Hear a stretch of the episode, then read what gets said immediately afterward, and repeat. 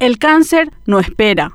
Duele saber que, pese a la actitud positiva que alguien pueda poner frente a la adversidad, enfermarse de cáncer en Paraguay es soportar el peso del mal por triplicado. 1. Recibir la noticia del diagnóstico. 2. El dificilísimo acceso a turnos para estudios y tratamientos. 3. La falta de medicamentos para dichos tratamientos y los reactivos para diagnósticos de seguimiento. Es un calvario que no tiene fin si lo que se busca es alivio en los servicios públicos y una millonaria erogación si se recurre a centros de salud privada. Datos del Ministerio de Salud Pública y Bienestar Social daban cuenta en octubre del año pasado mes rosa de la prevención del cáncer de mamas, que en nuestro país se habían detectado un total de 12.920 casos nuevos de cáncer en el año 2020. Los dos tipos más frecuentes son, de acuerdo siempre a los datos, el cáncer de mamas y cuello uterino, por lo que la cartera había instado a las mujeres a que se realicen los controles periódicos. Todo muy bien, pero al tiempo de instar a los controles en uno de los 23 centros de referencia a nivel país, además del Instituto Nacional del Cáncer INCAN, se tienen recurrentemente noticias de mamógrafos que no funcionan por falta de mantenimiento o por falta de personal calificado para manejarlos. Un despropósito.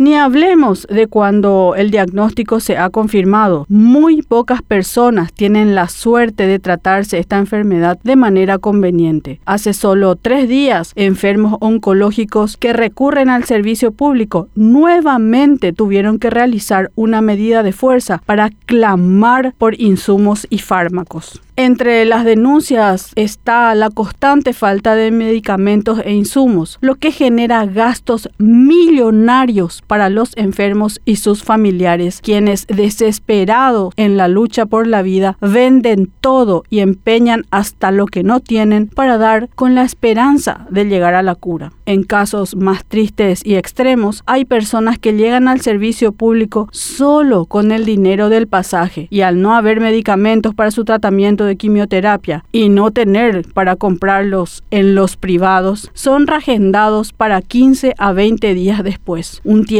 precioso que se pierde en esta batalla contra el cáncer. ¿Cómo puede haber tanta indolencia? ¿Cómo cualquiera consigue dictámenes, decretos y concesiones express? Pero cuando se trata de la salud pública, son tan correctos de tener que seguir el debido proceso de las licitaciones, dejando a su suerte a miles de compatriotas desahuciados y con sentencia de muerte inminente. En Paraguay, la salud es pública solamente de nombre, ya que algunos utilizan para llenarse los bolsillos a costa de la desgracia de los compatriotas. Son unos criminales.